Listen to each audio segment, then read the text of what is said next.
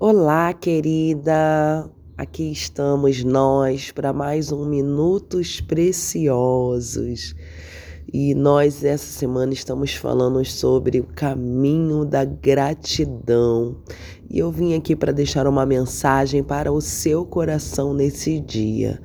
E essa palavra ela está na Bíblia Sagrada, lá em João, no capítulo 12, a partir do primeiro versículo, que diz assim: Seis dias antes da Páscoa, foi Jesus para Betânia, onde estava Lázaro, a quem ele ressuscitara dentre os mortos. Deram-lhe, pois, ali uma ceia. Marta servia, sendo Lázaro um dos que estavam com ele à mesa. Então Maria, tomando uma libra de bálsamo de nardo puro, muito precioso, ungiu os pés de Jesus e enxugou com os seus cabelos e encheu-se toda a casa com o perfume do bálsamo. Bom, nessa palavra, a Bíblia conta sobre uma família, uma família que tinha vivido um dos maiores milagres que já havia acontecido naquela época, né? Jesus tinha ressuscitado Lázaro, onde muitas pessoas que eram amigos daquela família, muitas pessoas que viviam naquela cidade, souberam desse grande milagre que Jesus fez àquela família. E todas as vezes que o Senhor ele realiza algo sobre nós, na nossa vida, na nossa casa, na nossa família, temos que ter dentro de nós, né, gratidão por tudo aquilo que ele tem feito, porque nós sabemos que sem ele nada podemos fazer.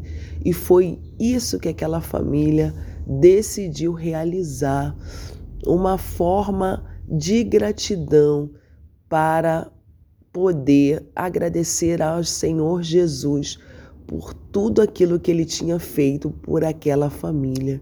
E então a palavra declara que eles resolveram fazer uma grande ceia. E o que me deixa mais feliz é que cada um deles, cada um daqueles que pertenciam àquela família, teve uma forma diferente de gratidão. Naquele momento, Marta, ela serviu ao Senhor em forma de gratidão por ter trazido o irmão dela de volta. Lázaro, aquele que ressuscitou, ele foi quem deu toda a assistência a Jesus, sentando à mesa, mostrando que desejava aquela comunhão para sempre. Essa foi a forma que ele achou de agradecer a Jesus por ter ressuscitado ele. Ele decidiu ouvir aquilo que Jesus estava falando, dar toda a atenção e ser obediente àquilo que Jesus falava. E Maria, ela pegou aquilo de mais precioso que ela tinha naquele momento, que era um perfume de bálsamo, é um perfume de nardo puro e ungiu os pés de Jesus. Ela enxugou com os seus próprios cabelos os pés de Jesus. Ela deu o seu melhor em forma de gratidão. Então vemos aqui três formas diferentes de três pessoas que eram da mesma família, mas que decidiram andar pelo caminho da gratidão. E você? Qual o caminho de gratidão que você tem seguido por todas as maravilhas e bênçãos que Deus tem feito para você e para sua família?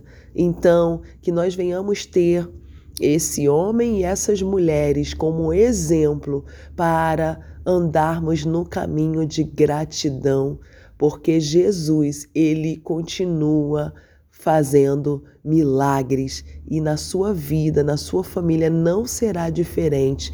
Mas não se esqueça Seja grato. Não se esqueça.